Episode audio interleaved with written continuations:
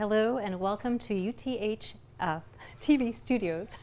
this is the 19th episode. It is Saturday, September the 10th, and it is 4 p.m.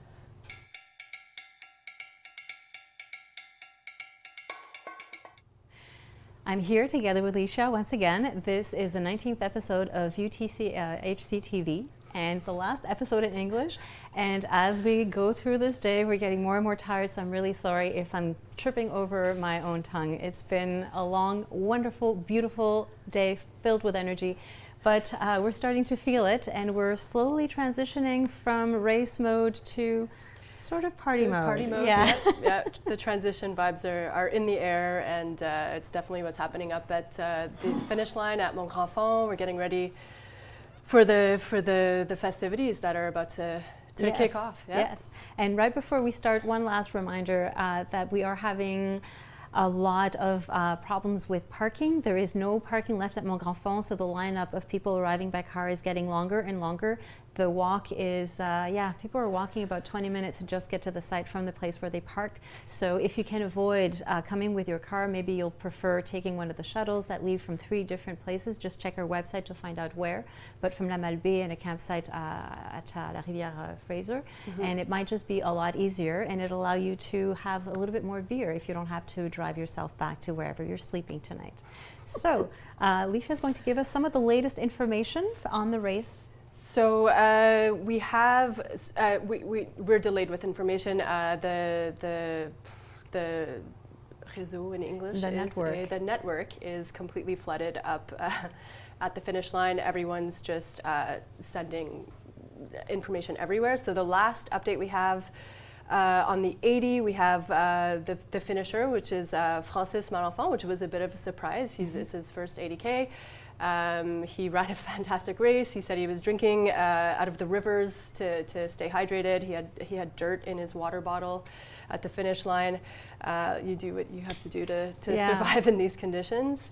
Uh, and on the 65, we had our, our top three uh, men. We had Olivier Collin, Anthony Larouche, and Vincent Lacombe and we were still waiting on the two um, the two women who were very close together, Laurence Laplante and Joanie Bellan, uh, to come in. Uh, they may have come in at this point. We, yeah. we don't have any live results. Yeah, unfortunately, moment. because there are so many people at uh, the Mont Grand-Fonds arrival site, we have a lot of uh, saturated network, as you were yeah. mentioning. So people, are, um, our journalists on the field are trying to send us pictures and videos, and we're simply not getting them. And the app is also not up to date. We know that the app hasn't mentioned that we uh, have a winner on the 80K. But, you know, stay with us and be patient. This is what it means uh, to be in the backcountry, and we, we know this ahead of time. And as we were saying, we are transitioning from race to party mode, and we have a lot of things coming up at 5 uh, p.m. is the podium for the 125 and the 80k, I think, or the 65k. And I that is the 65k. The yeah. 65k, yeah. yes. And we are also going to follow that up with a much expected and anticipated concert. Mm-hmm. Clay and Friends is going to start at 6 p.m. on the Mont Grand-Fonds site. That's right. And we have uh, Matt Blanchard and uh, Marianne Hogan, who's go- they're going to be uh, d- doing the awards. They're going to be giving out the awards, and I think there's a an homage to uh, Sébastien uh, Boivin Uh, as well, which sh- should be uh, moving and uh, yeah, so we're looking we're looking forward to the, to that whole uh, section of this weekend. Definitely. Yes. Yeah. And on top of the of uh, the tribute to uh, Sébastien Boivin, we'll also have a tribute to our honorary president Mathieu Blanchard and Anne Hogan for their extraordinary exploit in at the UTMB not very long ago. So. Um, still hot and humid out there. Still hot and humid. Yes. Yeah. Speaking of exploit, we have such an amazing list of guest stars, and we have another one for you. Yeah, uh, pretty much uh, my my uh, my trail hero, uh, the person who got me into trail running. She doesn't even know it. She just found out. I'm sweating, and uh, her name is Anne Bouchard, and she's sitting right here. She's she's gonna come chat with us. Welcome, Anne. Thank you. Welcome Thanks for being so here. much. Yeah, thanks for being here. Yeah. Wow. And uh, we've known each other for a long time, but from the climbing world before you became a trail runner. So that was a long time ago. In case some of you didn't know, she was a kick-ass climber, and I'm sure you could still climb like at a high level if you decided to take it up again. But uh, It would be. Um, I would need to warm up a bit. it's been a long time since I've uh, I've climbed. Well, welcome, Anne. It's such a wonderful pleasure to have you with us today. The pleasure is all for me.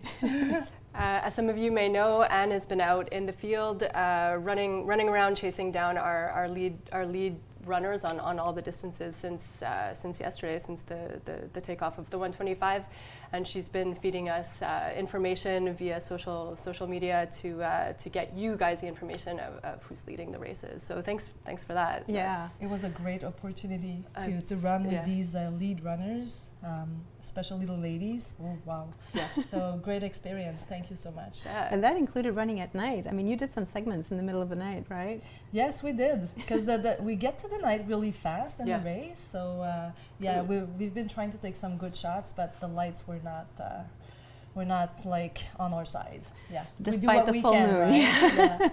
That was amazing. Yeah. moon Yeah, I was bet, amazing with the wolf. Yeah. Very fitting. the That's atmosphere true, right? was really UTHC. That's awesome. Um, on that note, what's your what is your experience with UTHC? You you you're you're you're an emblem. You're you're you've you've been in the sport since the beginning. You've you've really set the roots for for all women in sport. Well, UTHC is it's it's my root, right? Right. It's my first experience with trail running. It's been there mm, Since the beginning. Since the beginning. Mhm. So for me, it's um, I have to come back every year, Mhm. especially with North Face now. Mhm. Uh, it's yes, because you're a North Face athlete. Exactly. yeah. So uh, they invite me. UTHC is like part of my routine in, in September. I Yeah. need to be here. It's a huge gathering with all the runners. Like we go everywhere. We run or race. We do Mhm. uh, our project. But and in September we all come back here, It's and the- it's it's kind of pillar. a festival. Yeah. It's like reunion of Mhm. uh, all friends. Yeah. It's um, it's a, Friends and family. yes, Practically, friends and yeah. family. it's am- it's amazing that new that like even first time runners that use like Priscilla of Porgy was here just a, a couple of hours ago and she said the same thing. It feels like feels like she's at home. It feels she's like she's with family and it's it's amazing how you could be running this race for 10 years or one day and you still you still get that vibe that Still, the feeling. vibe yeah, is there. it's Like, it's uh, it's incredible renewed every year. Yeah. You, Yeah. the organization does that, and it's yeah and, and it's all the honor co- goes to them. Yeah. That's great. It's and solid, yeah. Yeah, and of course you come back to us every year, but you always have these amazing projects going on. So Mhm. why don't you tell us a little bit about your year? Because it's been, I mean, it's always exceptional with you, but this one is. This one is very special because last year I made um, a special project on the GR uh, one A1, and then it gives me self confidence to do things that I've never considered myself like being able to do. Mhm. So I I I registered for a, a race in Norway, Lofoten 100 miles, which has been way above any expectation. Like running 24 hours in daylight has been has been like a gift of life. like you want to do Yeah, that like for it's 100 on my list miles. yeah yeah definitely And um, since last year, I've been putting a lot of effort in um, how do we restore, how do we recuperate from ultra, how do we prepare for the Mhm. next one, and then. Um, I've been running the Triple Crown, the Sinister Mhm. Triple Crown in uh, in Canada. Can you talk a little bit about what that is? Because I think some of our viewers don't know. So it's Mhm. uh, it's a series of three races. It starts. You can choose your distance, but of course, the highest distance gives you the more points, Mhm. and then you gather point, and Mhm. you so you can like you win the the crown, right? right And three races over six weeks, right? Yeah. So it starts. It's over a period of six weeks exactly. It starts with the hundred miles, Sinister Seven, and then two weeks after you have the Canadian Death Race, which That's is right. 125 k, and then three weeks after you have Black Spur, um, and it's uh, 108 k. and it's been a great experience because we have so we have nice mountain here, but they have Oh, yeah. on the other side of Canada they have tremendous mountains That's too. right. It's the Rockies, right? And you're, you're at altitude, right? Yes. So it's like a, yeah. So it's a different uh, it's a different ball game altogether. The challenge are really the heat Yeah. for these races, Yeah. and it's technical. Sinister Seven is like it's a little bit less than here, I would say, but the two other Canadian Death Race and Blackspur, you get to really falling rocks, and it's highly technical. Some we don't Mm. have that ty- that type of uh, of ground here, right? So It's a different technicality. Yeah. Like we have roots and like and boulders and stuff in there. Yes, it's really exactly. like falling rocks. It was all new yeah. for me. Yeah, Yeah. yeah. And and uh, you won. You Yes. won the Sinister Seven. Yes, I won the Sinister. I won the Sinister Seven, second on the Death Yeah. Race, and second on the Black Spur. It's incredible. Gives me the the triple crown. I mean, And you know, no, come on, wow. I, I think you're the first. Uh, Are you the first woman to, to bring in? Yeah. Yes, to do yeah, that, and yeah. I have the records in time, I Yeah, guess. I think I think you do. So it was.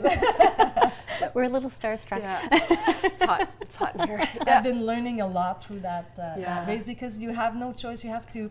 You d- you're tired, but you have to push your Yeah. body and mental to say, okay, I have to to prepare again. Yeah. So focus, Yeah. prepare again. Just focus on the next one. yeah, And I've been learning. yeah. I bet. And and and you're you're a mom. And you have a family, and uh, like, wh- what does the work run l- And a full-time family- job. yeah, what does that what does that look like, especially when you're away from home? Um, I would say that it's it's a little bit bizarre. As my kids grow, Mm-hmm. I miss them more and more. Mm. When they were younger, I would like live for a week or two for race, and I they were good. They were like playing outside, not Mhm. even noticing that I was not home, right? Because Mhm. life was so wonderful. Mhm. But now they are they're growing up and they need me for much more deeper situation. Right. I need to be there to guide them. And then when I go away for a race, I miss them. Wow. Yes. Yeah, that must So it's getting hard. harder and harder. At work, it's getting easier because now we can work from home, right? This is true. Yeah, this so is true. this is Yeah. like, so if a little bit more there, a little bit less there, and you, you manage. You Okay. manage. So you manage to find balance in all of it. Yeah, It's- but you have to like this. th- sometimes the discipline it's on your organization more than Mhm. your training because now I know how to train. Right. I need just to focus on being really disciplined in my organization. Wow, I think I think discipline is like one of the qualities we could give you because I, I remember seeing you. I, I- know Marty St. Pierre very well, and we would go out and run sometimes, and you would be there just you know doing your, your repeats on Mount Royal super early, probably when your kids were sleeping, just Yeah. getting the training in, like uh, terrible weather, and just just getting it out there no matter what the day. And I was so happy one time. My my daughter said, "Mom, you don't do sports. You're not a sports person." And I'm like, "Oh, I'm so glad that you say that." You don't even realize Yeah. that I'm training 16, at least Uh, 16 yeah. hours a week, and you don't notice, that's, right? that's a great success. Fantastic. Hiding you did it it when everyone was sleeping in the dark. Fantastic. Remind us how old your, your kids are now? Uh, my daughter is 10 and my son is 14. Do they run? Um, no, not really. My daughter is a, is a gymnastic person, so she's training like at 10, she's training 15 hours. Oh yeah, okay, she's high so level. She's like, yeah, she's competitive. Okay. So, and that's fine. That's her sports. Yeah. And that she came to me uh, with me at Blackspur, and then she she's been asking me, Mom, I would like to run like Ah, you, she- but she I would start with smaller distance. And I'm Yeah. like, that's fine. so it when it comes from them, Yeah. then it's real. Absolutely. But she got the bug. She probably got the. But they get the feeling. You know, they came Yeah. to they came to UTHC. I mean, I have picture at the arrival with them. All the other races, Yeah. Bromont Ultra, Yeah. uh, Chic-Choc, Yeah. Gaspésia. They came at all these races, Yeah. so they they like that. They know it's it's part of their. It's it's. They like to sleep in the car while they're waiting for me. That's fantastic. Yeah, it's part of the excitement. it's special. I would, really I would love that too. That would be awesome. Yeah, Yeah, yeah, I would just Cru- It's well. it's, a, it's a little bit of adventure in their life, and Yeah, it's of course. it's a it's a little bit different than their friends, right? Yeah, yeah, totally. Of Yeah. course. I noticed you're not wearing your braid. Yeah, you came back with like a French braid that you said you started doing in Norway, and it was one of your, that it was one of the best running experiences you've had. Can you tell us a little bit more about your trip? Uh, Norway, it's um, it's a special vibes there. It's the per- like the people there. They are so zen and Mhm. calm, but strong. You can Mm. feel that strength, and it's the majesty, the scenery, the Mhm. mountains. and There's no trees. I mean, you don't Mhm. see any Mhm. green. It's it's a little bit like Italian Alps, like Mhm. very like high peaks with with ridge that you can run on them, That's cool. like, and then you have beaches. So it's you go from like white beaches and then technically you go up and then all the daylights all the time you don't never go down in the Mm. dark and it's been like such a constant race Mm-hmm. very highly technical my coach Mhm. said you really want to do that and it's not going to go fast and i'm like well but i need to learn how to Mhm. be patient Mhm. and then that was the key He said be patient move forward constant all the Mhm. time and that's what i did i've been learning patience in norway Ah, that's amazing. we learn It sounds it sounds lovely. It really does. It sounds honestly wonderful. Yeah. you want to give a gift to yourself Yeah. go there yeah. It's on the list. It's on the definitely list, yeah. definitely. Yeah. Definitely. I went to Iceland once, and I think I felt something similar there. it's similar Yeah. effectively I Mm. love the no night. Um, oh my god i really enjoyed that what are your upcoming projects? So um, a race that I've been like dreaming of again, considering myself not strong enough to do that, and it's the Diagonale des Fous, le Grand Raid de la Réunion, and then but. Um, I got that half second of self confidence when the registry, uh, registration opened, and I said, "Boom! I booked it, So you're booked. and I got it." You're So, in. You're yeah, going. I Oh know. yeah, that's, That's awesome. That's a scoop. yeah. So I'll be uh, I'll be having fun there. It's a great Amazing. adventure. I go with one of my friends that was with me in Norway. So Mhm. uh, we we get along well for running and traveling. So we're gonna be there, and uh, we we we just discussed that we need to talk about a little strategy to to make sure we have we have the best experience ever. Yeah. And what would be the best experience for you in that the context of that particular race? Um, I really wanna. I'm not gonna have the chance to run that race again, like, and to go Mhm. even go there at La. Réunion. So I really want to see the finish line. It's not going there and see how I can hmm do the the highest performance of my running experience. No, it's not that. I want to see the finish line. Gotcha. So I'm gonna make a, a, a running plan to f- to pa- to see that finish line. Mhm. It's an experience, and I want the po- I think the positive result is to get through that line, Mhm. and then after that, being flexible enough to surf on the good vibe that I can have while running and manage the bad moments. Yeah. I feel like that's a uh, that's a good attitude to go into that race Mhm. with, anyways. Just because, well, I mean, at the base you are performant and you are a phenomenally strong runner, but if you're going for the full experience and less for that like that competitive edge, like it's it's I think you're you're I would be so disappointed if I don't If manage properly and I, I, Ah, I drop it. I would be. I'm, I'm. I mean, it's like the sign that I have not learned something. exactly.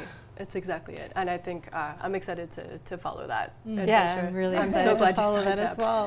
Right well, you know me, so Yeah. I, I'm very quiet on uh, Yeah. social media before race. So Yeah. don't worry. I'll, if you, if I'm quiet, it's because I'm preparing. something, yeah, something's up. yes. That's what we and like then about and it. then we we see the result uh, in these Yeah. wonderful posts and that's one of the things that I love is that when you post something, you go into detail. You make us experience Mhm. what you've just gone through. Like it's never just, and this was whatever, you know, it's always long, detailed, and beautiful. And I love it. I mean, I just. it's not about time. I mean, I never put time or even saying uh, I did two or I won. You see a, a- a photo of the podium, right? You, you're capable of seeing the result, but it's it's something else I want to share. It's Mm. easy. You want to see my time? Go on Strava, right?